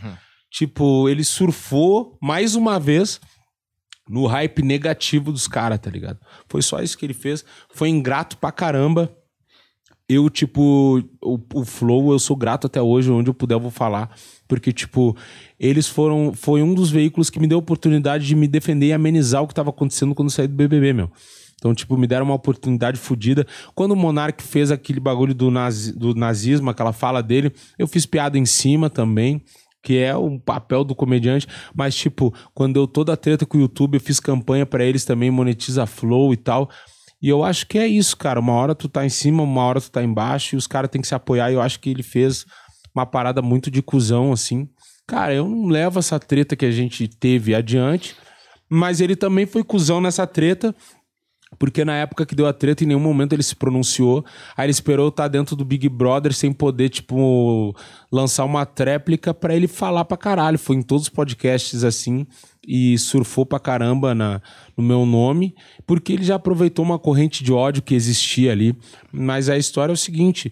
Diz ele que foi piada, né? Ele pegou um cara que é um, é um youtuber, que é assador, que ele chama de churrasqueiro, né? Que faz conteúdo de culinária e churrasco. Focado no churrasco. Cara gaúcho. Nego velho, 50 e poucos anos, Chiru Abagualado o nome do cara. Aí virei parceiro dele depois. Cara, ele tá reagindo, o cara fazendo churrasco, o cara, ah, essa é a carne e tal, essa é a carne e tal. Aí chega na hora ali, o cara pega, ó, esse, esse aqui é o salsichão. Aí ele começou a xingar, não, porque isso não é salsichão, isso aí é linguiceta, o nome, não sei o que, é linguiceta, e porque eu vou te botar na justiça, porque não sei o que, o Rio Grande do Sul tá de palhaçada comigo, falou umas paradas assim. Meu, beleza, até aí, beleza. Aí eu ta- os caras me mandaram esse vídeo. Aí quando vê, ele pegou e começou a dizer pros caras que estavam vendo ele lá no Instagram do cara e xingar o cara.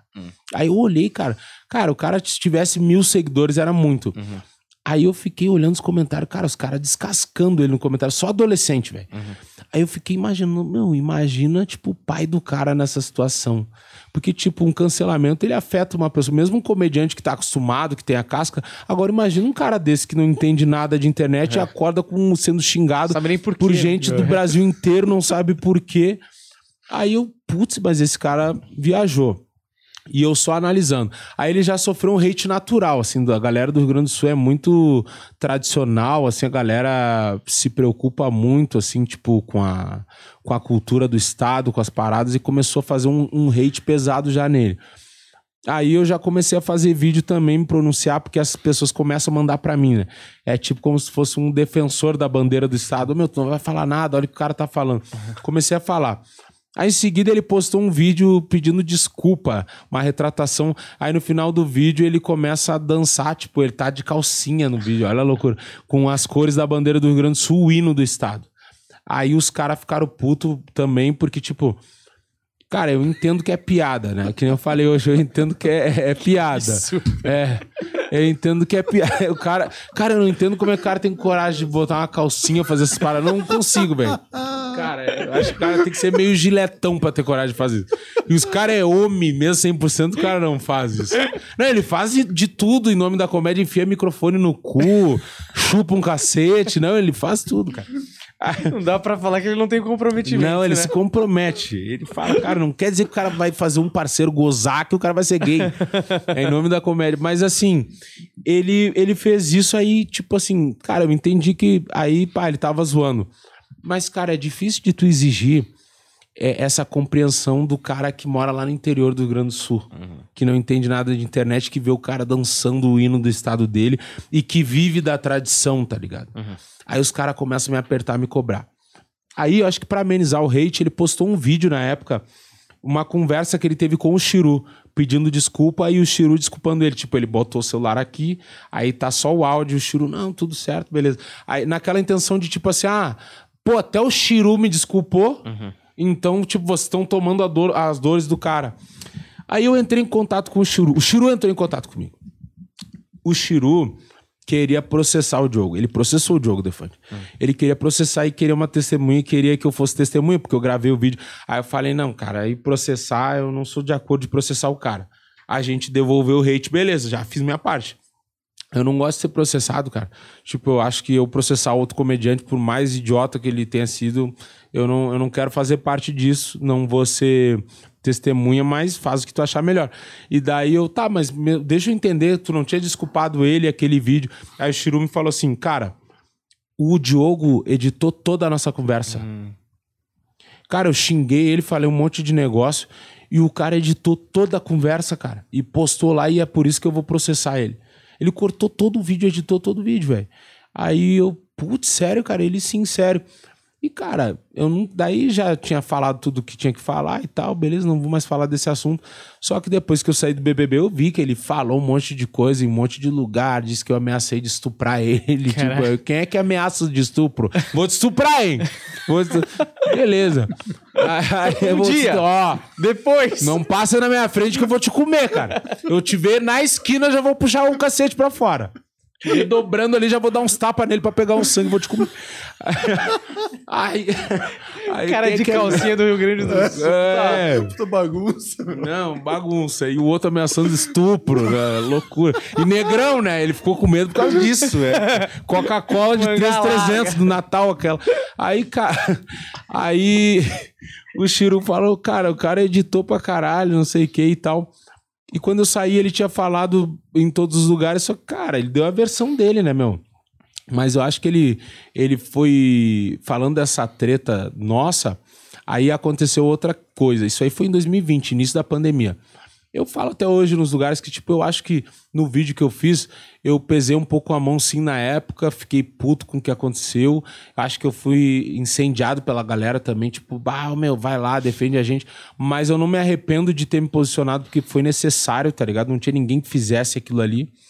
Só que quando eu saí do BBB, vi que ele falou um monte de bagulho, mentiu pra caralho. muita gente comprou porque é fácil tu chutar cachorro morto. Ele tava falando de um cara cancelado. Ele não tava falando do Gil.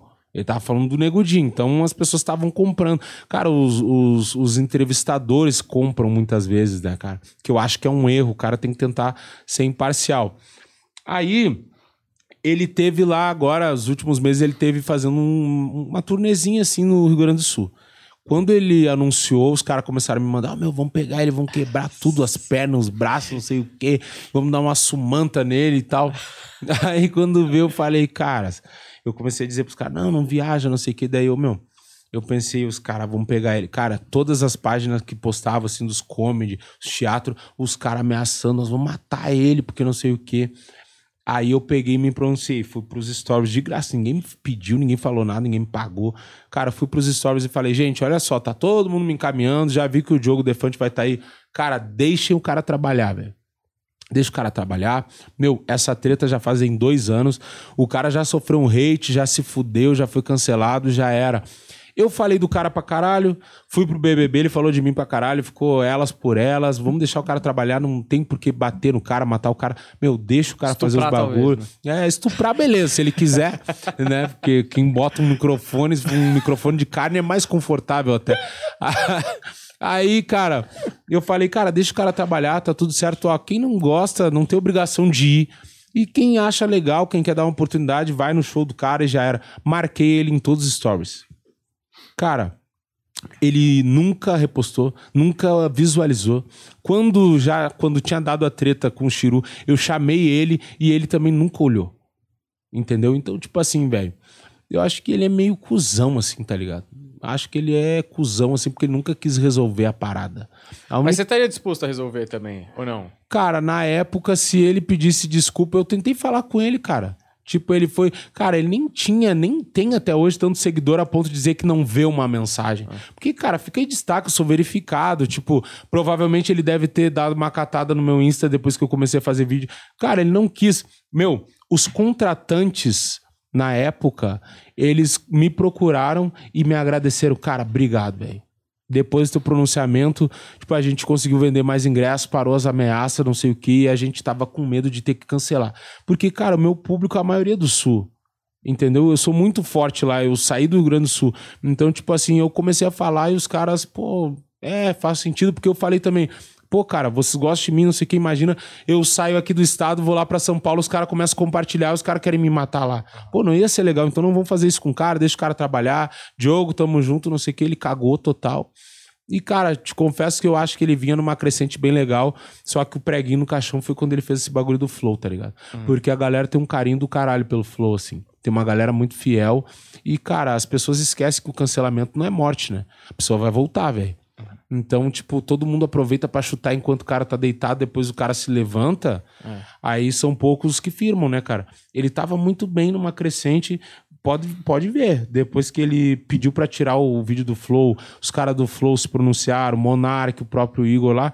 Cara, sumiu de novo, velho. A roda gira, pro- É, é foda, velho. Cancelamento não dura pra sempre. É isso. Mano, tem outra pergunta aqui que eu não sei o que aconteceu também, é, mas um pouco polêmico, imagina. Como ele se sentiu depois do acidente da Marília Mendonça? Pensou em fazer alguma piada ou se arrependeu das que já tinha feito? Pensou algo do tipo, putz, devia ter pegado mais leve com a galega? Não. Quando a Marília Mendonça morreu, eu fiquei muito espantado, acho como todo mundo. Cara, quando morre uma pessoa muito famosa, porque tipo, quando, ah, sabe, o que que eu considero famoso, né? Eu, eu não me considero famoso, eu acho que eu sou conhecido, né?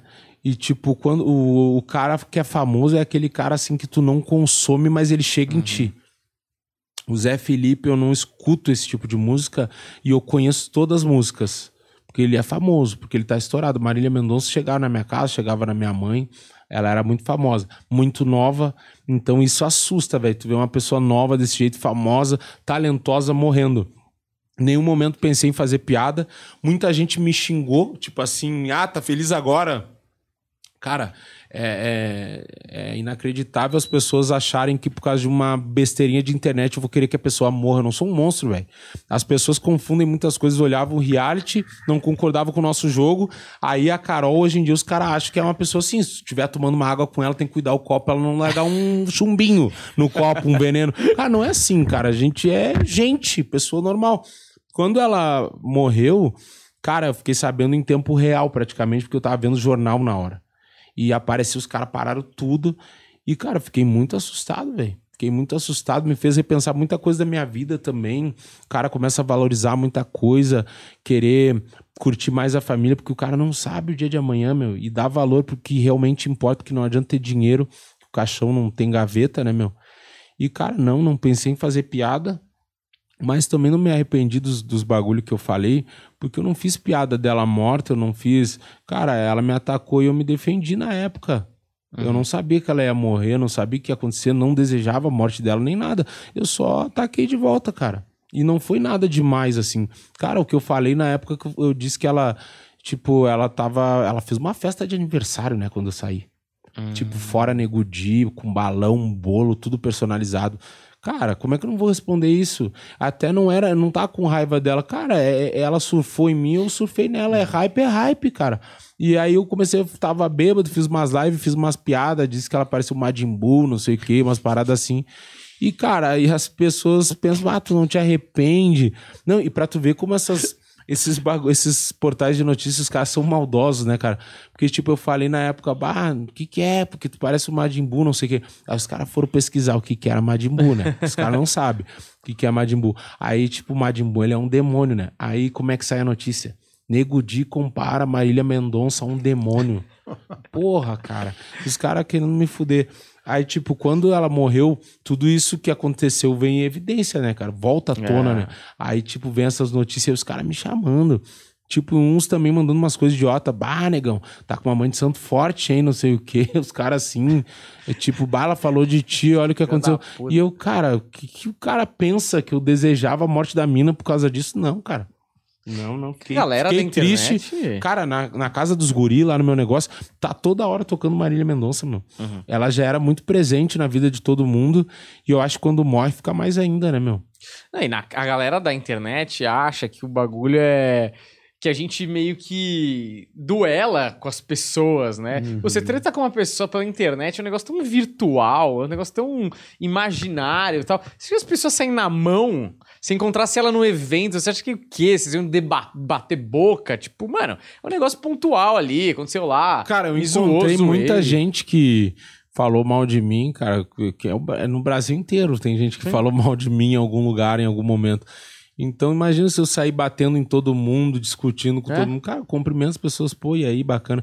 E os Geral- caras te tratam bem, ou Pô, nunca ninguém me falou nada. É, então, mano. é, também tem que entender um pouco que eu acho que é compreensível as pessoas que não estão dentro desse jogo do showbiz é, confundirem a, a parada da realidade. E é óbvio que tem um pouco de realidade.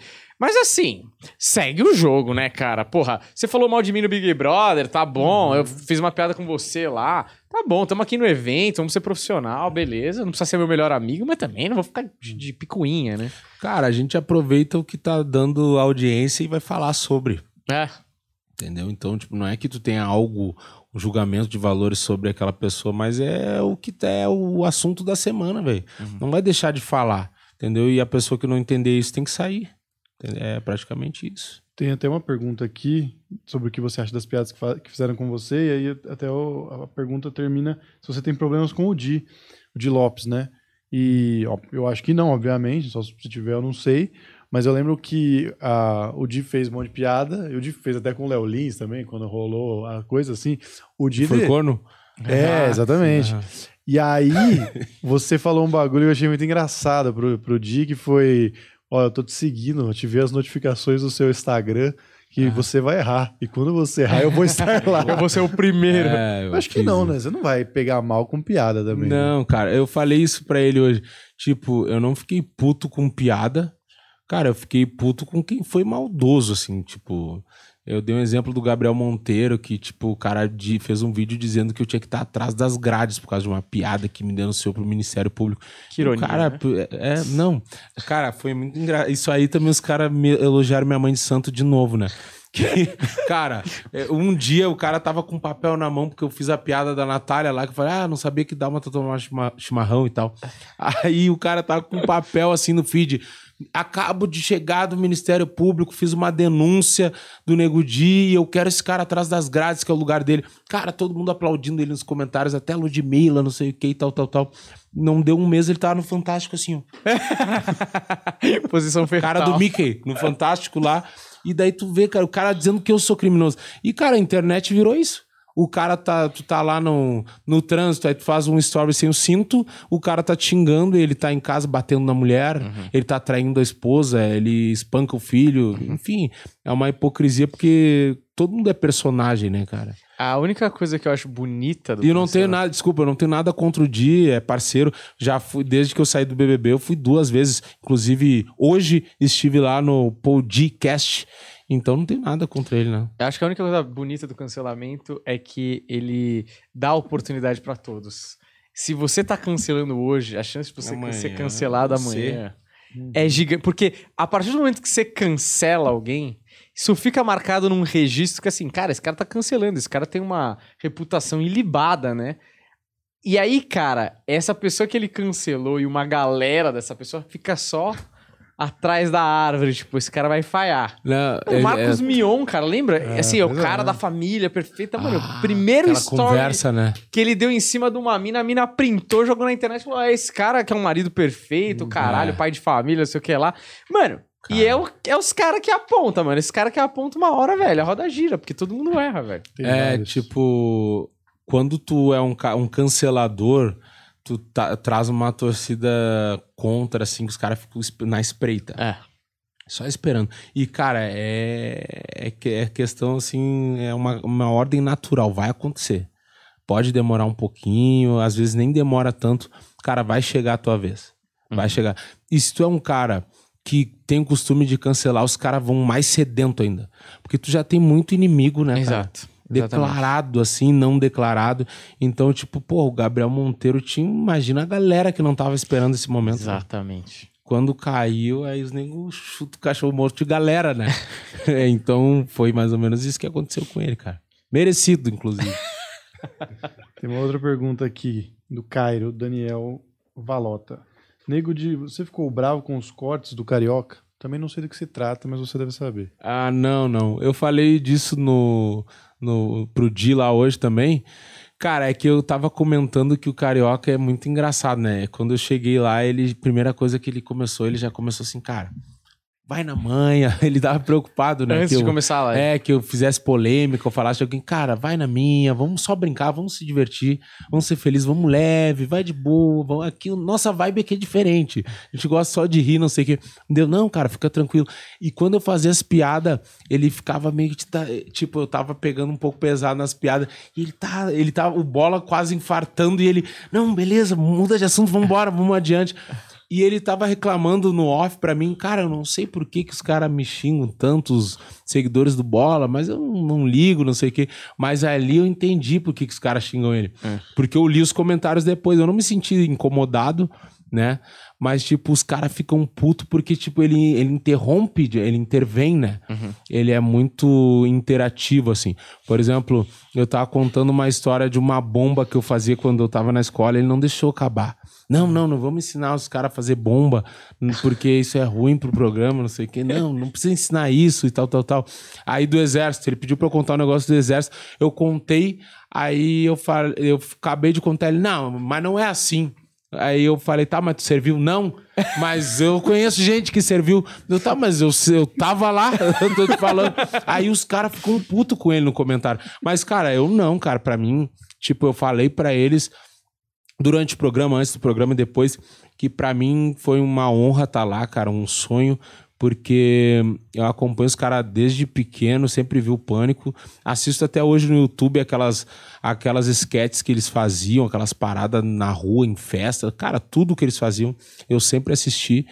E então pra mim foi uma honra, não não me senti, não fiquei brabo, não fiquei puto, não fiquei nada, cara, fiquei feliz, mas eu achei engraçado. Eu entendi porque eles sofrem um hate porque os caras ficam puto, porque o- na real assim, na verdade, os caras querem que a história termine, né? Uhum, Aí claro. tu gera uma curiosidade, ele não deixava acabar, os caras ficavam putos com isso. Mas ele tava tenso com você. tava tenso. Teve uma hora Ele que... botava a mão no rosto pra rir, É. se escondia, porque, tipo, ele ficava pensando. Eu acho que ele ficava pensando, né? Tipo, ah, não posso ser filmado rindo disso aí. É.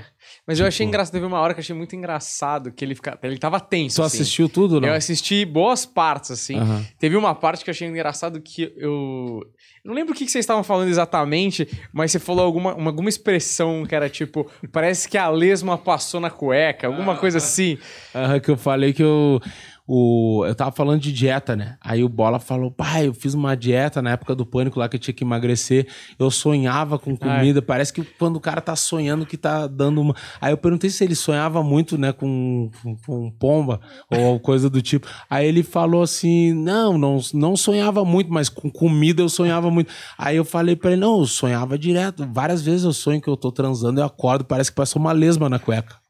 E daí ele. Vai, o carioca já começou. Cara, assim, se contorcendo, Aham, né? é. Assim.